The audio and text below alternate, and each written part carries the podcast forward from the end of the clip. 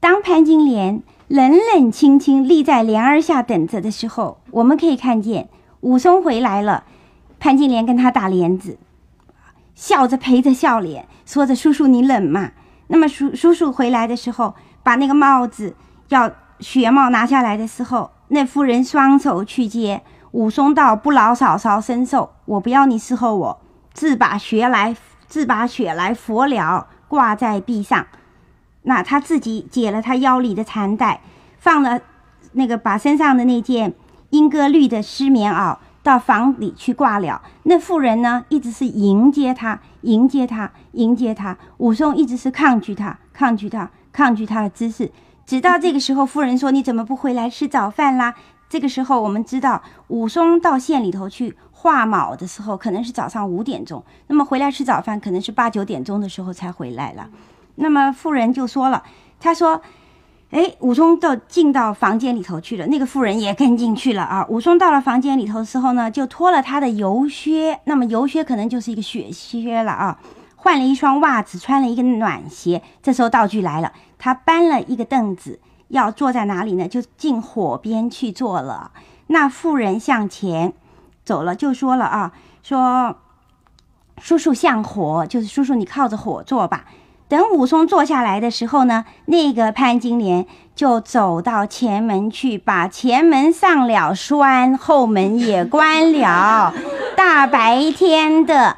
跟叔叔两个人就把门前后都关了，这个我们不要注意，我们要不要忘记他？因为后来又出现了这个这个情形。于是潘金莲就搬了一些酒食果品，跑到武松的房里来，摆在桌子上。你看武松的房里有几个简单的家具：一个床、两个凳子、一个桌子、一个火炉，他就把它摆在桌上了。武松这时候就问了：“哥哥哪里去？没有回来呢？”那妇人道。你哥哥每日出去做买卖呀，我和叔叔自饮三杯，我们就跟我跟叔叔就喝呃吃喝吧。武松道：“一发等哥哥来家里再吃吧。”那妇人道：“哪里等着他来？等他不得，不等了。这个时候不能等了，不能等了。他这个潘金莲呐，行动很快的，说犹未了。他说等他不得的时候，说犹未了，早暖了一柱子酒来。武松道。嫂嫂坐地，等武二去烫酒。耶，这个武松他也不等他的哥哥啦，他也看到他嫂嫂前后门也关啦。那么问了一声哥哥，嫂嫂说等他不得，他就说嫂嫂你坐着吧，让武二去倒酒。那么叔叔那个叔叔武那个妇人就叫说叔叔了啊，叔叔你自便。那妇人呢也搬一个凳子过来到火边来坐了，两个人就坐得很近啦。火头边儿呢桌上就摆着盘呐杯呀。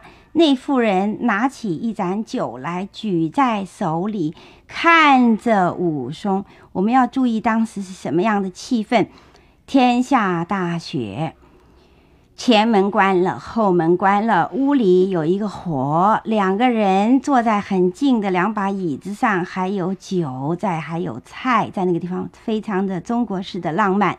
那么拿了那个酒，潘金莲就。举在手里，看着武松道：“武看，又看了那个人呐，眉目传情的时候呢，是比什么都厉害的。那个眼睛是灵魂之窗。这时候又看着武松，就说了：说什么呢？说叔叔满饮此杯，你喝吧。武松替他，武松不是自己倒的，是嫂嫂替他倒的。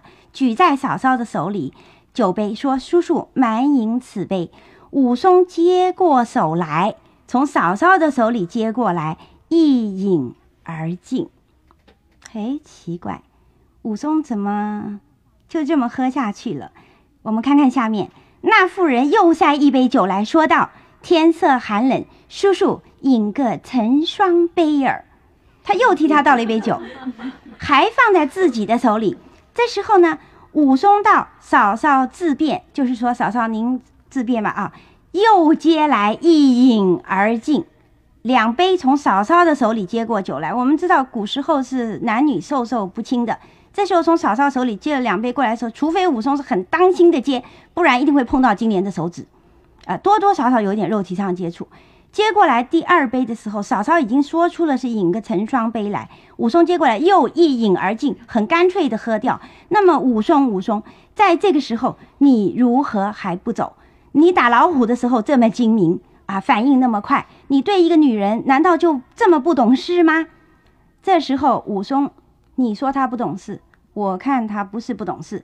武松又倒了一杯酒，武松倒的，递给那妇人吃。妇人接过酒来吃了，却拿柱子，就是酒壶，再斟酒来放在武松面前。我们看这个情景啊，两杯酒是从这个女人的手里过去的，一杯酒是，呃，这个武松给潘金莲吃的。那么这个潘金莲又倒了杯酒给武松，大家和和气气，两个人在那里开始调情了啦。那么在在这个时候呢？我们知道潘金莲穿的衣服并不是满人的衣服，潘金莲穿的衣服是宋朝那种对襟开的衣服啊。这个时候，妇人将梳胸为露，她的胸啊，这衣襟稍稍一拉就开了嘛，稍稍一拉就开了，头发呢就披下来盖住了半边的脸，已经已经头发也披下来了，衣服也半拉开了，脸上堆着笑容，又笑，就要说了。他说什么呢？他说疯话了，啊，这疯话就是风月之话。他说道：“叔叔，我听得一个闲人说道，叔叔在县前东街上养着一个唱的，啊，有没有这回事呢？敢端的有这话吗？”我问他就问他了，有一个唱的，叔叔养着一个唱的女人，这个话他明明是白说的，因为没有人讲这个话，是金莲自己捏造出来的。武松就说了。嫂嫂休听外人胡说，五二从不是这等人。那个妇人就说：“我不信，他不相信。”然后他又说了：“他说只怕叔叔口头不是心头啊。”那么武松就气了，武松就说：“嫂嫂不信的时候，只问哥哥好了。”那妇人道：“他晓得什么？他晓得这等事，就不卖炊饼了。”哪等事呢？风月之事啊！他讲完这个话呢，他有这个潘金莲就不再去讲那个女人的事情了，就又倒了一杯酒，说：“叔叔且请一杯。”连连塞了三四杯酒饮了，那妇人也有三杯落肚。那时候我算一下，他们喝了七杯到八杯了。那么酒酒这个也喝进去了之后呢？那个妇人呐，也喝了酒，他就春心荡漾起来了，哪里按耐得住？只管把闲话来说。武松也知了四五分，自家只把头来低了。武松在这个地方知了四五分，那么可见前面他已经知了一二三分。这一二三分的时候，武松在干什么？武松在他从他嫂嫂的手里再接过杯子来喝酒。那么接来接去的时候，一二三分的时候，武松并没有要逃走。那么可见呢，在这个时候，他嫂嫂对他的调情，在一二三分的时候，他是完全的接受。书里面写的明明白白，武松今天出现，再要赖也赖不掉。好，那么已经喝了四五，知道了四五分的时候呢，他只把头来低了。一个好武松，我们说武松这个人，大虫老虎都打得死的人。低了四五分的时候，你还不走？你那个门又不是说什么了不起的东西，你拴拴 了就可以走。他不走，这个时候呢，酒喝完了，那妇人起身去烫酒，一壶酒喝完了，武松自在房里拿起火钳来拨火，那妇人暖了一柱子酒来。好，我们想一想，一壶酒要把它暖滚的话。如果是不是说在那个火上面烧了，在就是烫，像我们烫绍兴酒一样烫的话，起码要三分钟才烫的烫的热，因为而且是一个大雪天，你总不能说烫冷酒来吧？我算了一下呢，烫一壶酒的话呢，起码三分钟。这三分钟之内呢，武松可以做出惊天动地的事情来，例如说推开椅子，啊，拿起自己的那个羽帽那个雪帽来，穿上自己的外套，开门嚓走掉，他可以，但是呢，他不这么做。他拿起一个火钳来，在那个拨火的时候呢，代表了武松他有了心思，但是他还是不走。这三分钟在那拨火、拨火、拨火，他心里在想什么呢？这个是很奇怪呀，你怎么不走呢？好，直到他的嫂嫂手里又拿着一个酒柱子出来了，拿了酒壶出来了，走到武松的身边的时候，这个潘金莲一只手便去武松的肩膀上指一捏，女人捏他肩膀了，捏了以后就说道：“叔叔只穿这些衣裳不冷。”武松在这个时候呢，被潘金莲一捏的时候呢，已经有了六七分不快意，也不理他，就不理他，他还是不走。那妇人见他不应啊，劈手就来抢火钳，口里说道：“叔叔不会拨火，我与叔叔拨火呢，只要拨得像火盆那么烫就好了。”话中有话啊啊，他要撩拨他了。武松这时已有八九分焦躁，那么止不作声。焦躁这两个字，我们有两种解释：一种就是他已经烦得不得了了，在那里愤怒，这是一种解释；另外一种是解释是什么？当你受到一种情欲的挑逗的时候，你会口渴。那么这时候呢，我不敢下断语，武松是怎么样？可是起码一分、两分、三分、四分、五分、六分、七分、八分、九分的时候，他还不走，止不作声。呃，我认为武松在这个时候，我的看法里面呢，他受到情欲的挑逗，但是这个是故事，谁谁谁都可以说啊，我们这个时候不讲。那么这是一个紧要关头了啦，那妇人欲火玉心是火，不看武松焦躁，便放了火钱，却塞一盏酒来，自己吃了一口，剩下大半杯。那么潘金莲是一个真正懂得风月的女子，看她那个调情的样子啊，我对她呢心里也是心悦诚服。我们在这里不讲这个价道德价值的观念来说呢，这个武大是切切配不上潘金莲的。嗯，在这个地方你看，他喝了一杯啊，那个酒喝了一口，剩了大半杯。就喝了大半杯的时候，举起那个酒来看着武松。我们要注意，潘金莲是叔叔、叔叔、叔叔叫个不停的人，在这个紧要关头，四下无人，那个火呢被潘金莲也拨得更旺了。这个时候呢，拿起那杯酒来看着武松的时候，八看武松，八看武松，看着武松道：“你若有心，吃了我这半杯残酒。”这时候潘金莲不认叔叔了，跟叔叔不能上床啊！他要叫他的时候叫他你，那个你字来的时候，三十九声叔叔从此消失啊。那么武松呢，已经被他叫到你的时候呢，已经逼得没有办法的时候，劈手夺来那个酒杯呢，就泼在地上，就说了。这时候说他叫他叫潘金莲叫什么？他说嫂嫂，你不要这样的，不是羞耻。只把手来一推，差点把那妇人一跤推到地上。武松呢，就睁起眼睛来道：“武二是个顶天立地、绝耻待法男子汉，不是那等败坏风俗、没有人伦的猪狗。嫂嫂休要这般不识廉耻，尚有些风吹草动。以武二眼里认得是嫂嫂，拳头却不认得是嫂嫂。你看啊，五二在推开金莲的时候，是他从认识金莲。”到这个情况之下，他口里猛喊嫂嫂，他一直喊嫂嫂，骂的时候也是嫂嫂嫂嫂嫂嫂嫂嫂。那么他为何要推开这个女人的时候，他并没有说别的，他只说了一个人伦的问题。可见在这个地方，他实在是一种人伦道德的一种约束，使他对于这个女人根本就不能去爱，更不可能发生其他的奸情，因为她是他哥哥的老婆。在这个时候，那么。这一段呢，他们的调情，直到武松这一拳把他打出去的时候，在这之前，我小时候就看武松到底是怎么样。武松如果这一拳打掉了嫂嫂，是个真英雄；打不掉嫂嫂的话，打了大老虎也没用啊。这个时候打掉了他的时候呢，潘金莲呢脸呢涨得酱红色的都紫掉了，因为他也受了很大的一种窘迫。他就说：“我自己跟你玩的啊，你哪何必这么认真呢？”就哭着就走掉了，把盘子什么通收了，他就跑到楼上去了。在那个时候呢，呃，武松呢并没有走，我就觉得很奇怪。这本书里，武松已经跟嫂嫂吵翻了，为什么还不走呢？他也气愤愤的就坐在自己的房子里头。这时候武大回来了，武大回来了呢，金莲就慌忙去开门，原来门还没开呢，就慌忙去开门。开门的时候呢，看眼睛就哭得红红的。武大就说：“你怎么了？”啊，他就跟他先生告状了。他说：“你看你这个没用的，到外人来欺负我。”他说什么人欺负你？他说你不在家的时候呢，呃，叔叔我好意啊跟他做酒啊，跟他弄了一些酒菜，他倒拿言语来调戏我。武大就说：“我兄弟不是这等人，也不理他。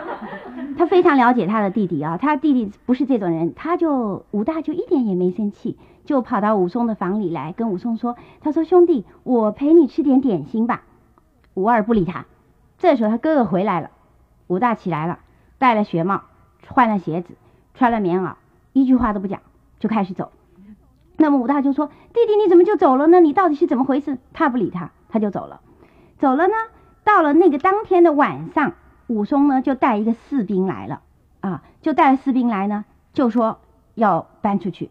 搬出去的时候呢，潘金莲眼看是没有希望了，就说叫他滚好了，啊，我们就用这个时候用现代语来说，让他滚好了。这种人住在家里的话呢，我还有命吗？让他出去。那武大说，让他出去的话，邻居要笑话的呀。那么潘金莲说，你让他走。那武大怕他怕的要死了。那武二来呢，也不说一句话，挑了他的行李就走。自此，武松搬了去县门，就是去县府里面衙门里头住了。武大呢，依旧每日上街挑麦炊饼。本待要去县里找兄弟说话，却被潘金莲这婆娘千叮万嘱，说不可以去找弟弟。因此，武大不敢去找武松。就这么，兄弟两个同住在一个县里面，就没有联络了啊。那么。时间就慢慢这样的过去，岁月如流，不觉雪晴。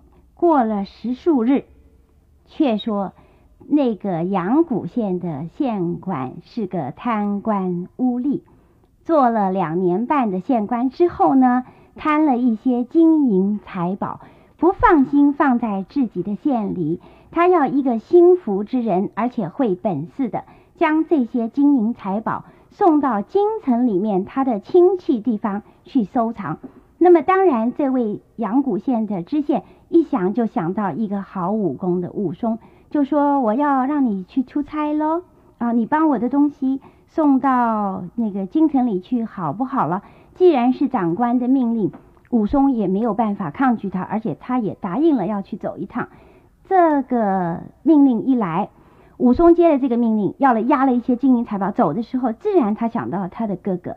那么在这个时候呢，他跟他哥哥为着嫂嫂的缘故，已经不来往了。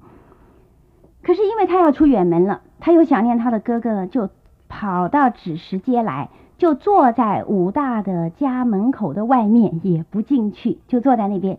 恰好武大卖了炊饼回来，就说：“哎，他说兄弟，你来了，怎么不进去呀？”那时候呢，武松来了，等在门口。他带了一些酒食，他先不进去找嫂嫂，等到哥哥进来的时候，他也跟进门了。这个潘金莲以为武松是对他旧情未了啊，这个时候就进来了。他就想，莫不是这个家伙失谅我了，却又回来啊？让我慢慢的问他。那妇人就上楼去重新化妆过来，就换了鲜艳的衣服，来到门前迎接武松啊。然后呢，他又跟叔叔和好了。他说：“叔叔，你是怎么啦？好几日就不上门来呀？我心里好清焦呢，就等待着你呢。我也让你的哥哥到县里去找你，总是找不着呀。”那个时候呢，武松也不太理他。三个人又到楼上来了，又坐好了。这时候他们做法就不同了。武松吩咐哥哥嫂嫂坐在并排，啊，他自己呢拿一个椅子打横坐了。就叫士兵呢放酒菜了。这时候是武松请客，放士兵放酒菜的时候，他就跟他的哥哥说话了。他说：“兄弟呀，我现在要出远门了，我不能看视你了。你这个哥哥一向为人软弱，现在我对你有几句话要说。如果你平日是卖十扇炊饼，十扇龙炊饼，啊，就是大概是一个数目。从今以后呢，你就做五扇龙的炊饼出去卖，每日辞处早归。”你就回来之后呢，就归到家里，下了帘子，早早关上门呢，省了很多口舌是非。叫叫这个教他的武松就教他的哥哥怎么样做事，又拿了一杯酒，就说：“他说嫂嫂，你是个精细的人，不必武松多说了。”哈，这时候潘金莲就气得不得了了啊，说我怎么不是我做了什么事情呢？你要这样讲我呢？啊，就跟武松吵了一架。我们这个地方姑且就把它带过了。那么潘金莲就说：“自从我嫁得你哥哥之后呢，家里连个蚂蚁都进不来啊，蚂蚁都进不来啊！我是拳头上立着人，胳膊上走着马的一个响叮当的女子啊！自从我嫁了你哥哥之后，有什么事情值得你这样说我呢？”那么武松就阴阴险险的笑着说：“啊，如果啊，嫂嫂你是这样说的话呢，当然是最好，只希望你呢，却不要心头不是口头。”那么，如果嫂嫂你都记得我五二跟你讲的话，请你喝这一杯酒。潘金莲不跟他喝酒，把酒一泼，推开了，跑到楼上去呢，走在半楼梯上就骂起来了啊，说你不知道长嫂如母吗？嘿嘿，奇怪，在这个时候变成长嫂如母了啊，一下不是这个样子了。那么他就在那里噼里啪啦的骂他们兄弟两个，他们兄弟俩也不管。武松就拜辞了他的哥哥，在门口要上道去了，早早就要去了。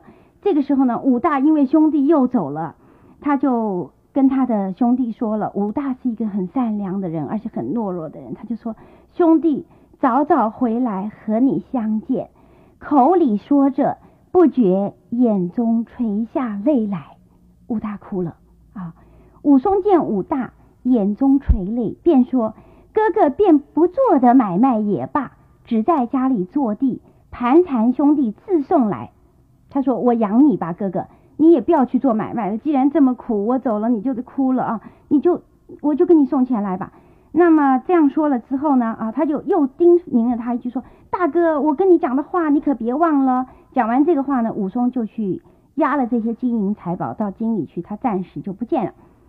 就说到这个地方的时候呢，武大郎自从武松说了。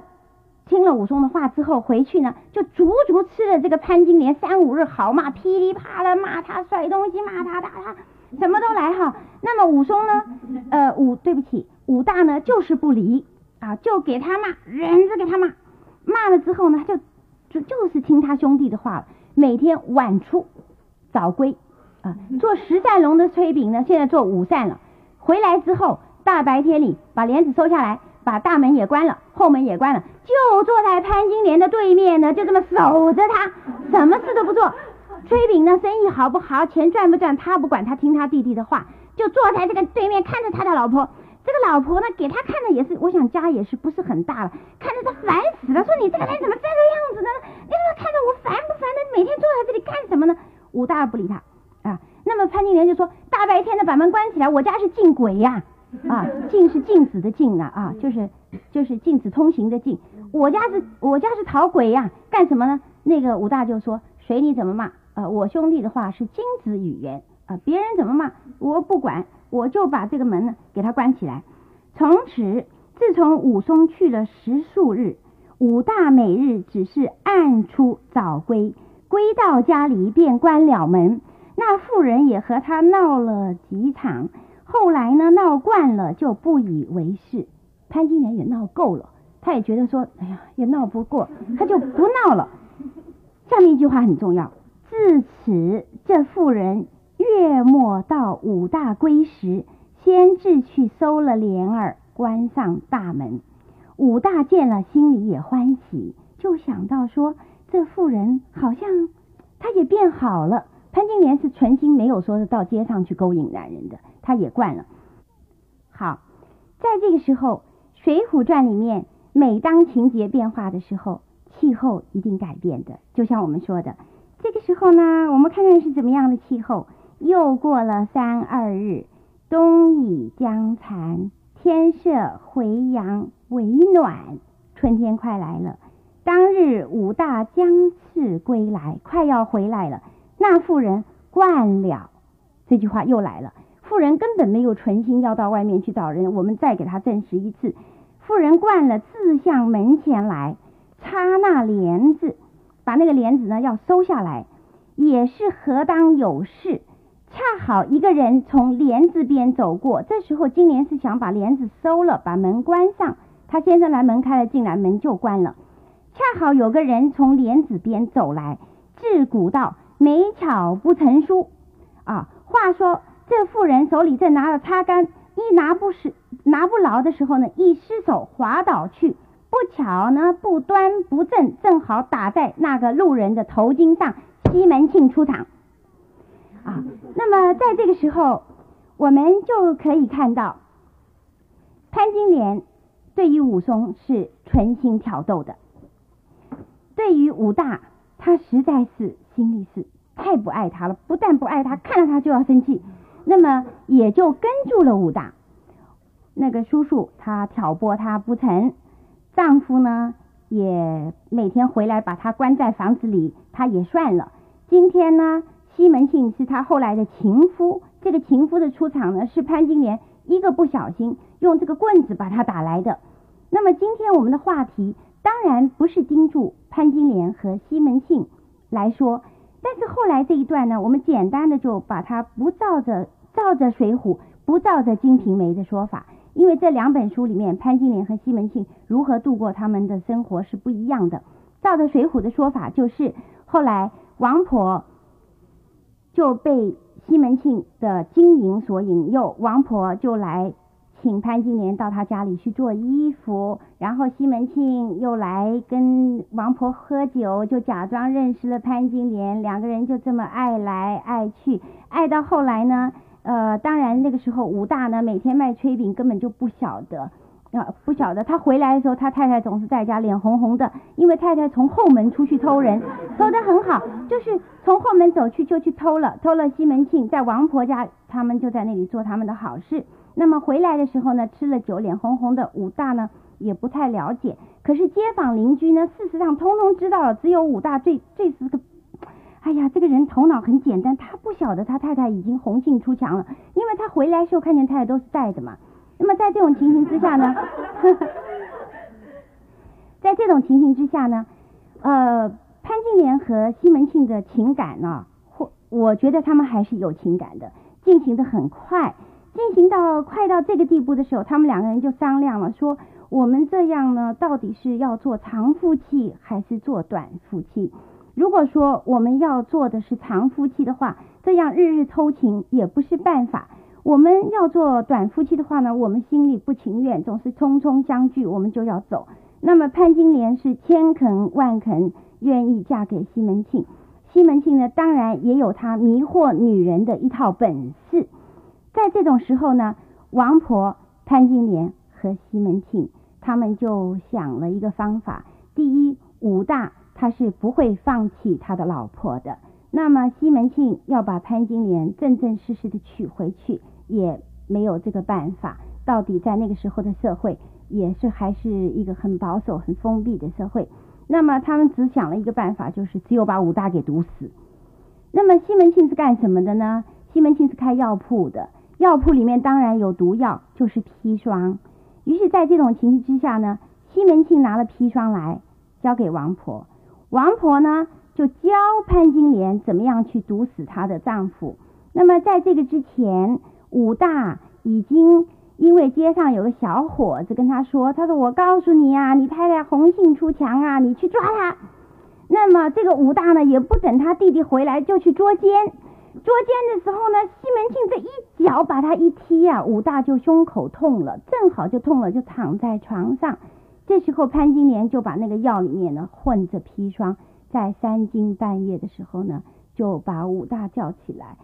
潘金莲就对武大说：“他说，呃，我现在呢给你弄了一些药来，这个药是治你的心痛病的，你好好喝下去呢，你的病就会好。”那么武大呢也就。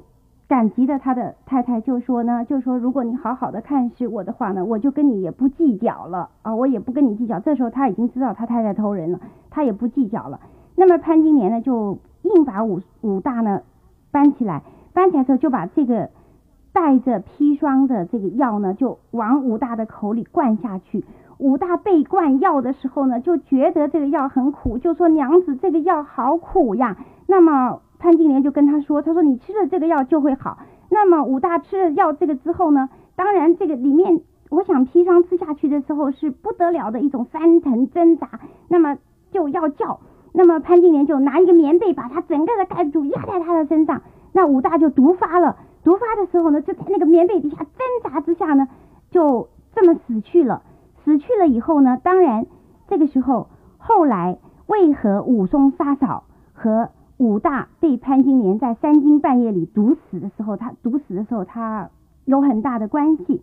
那么在这里呢，武松还没有回来，我们下一段呢就要说武松如何杀嫂了。这里呢，我们就暂时停住，欲知后事，且听下卷分解。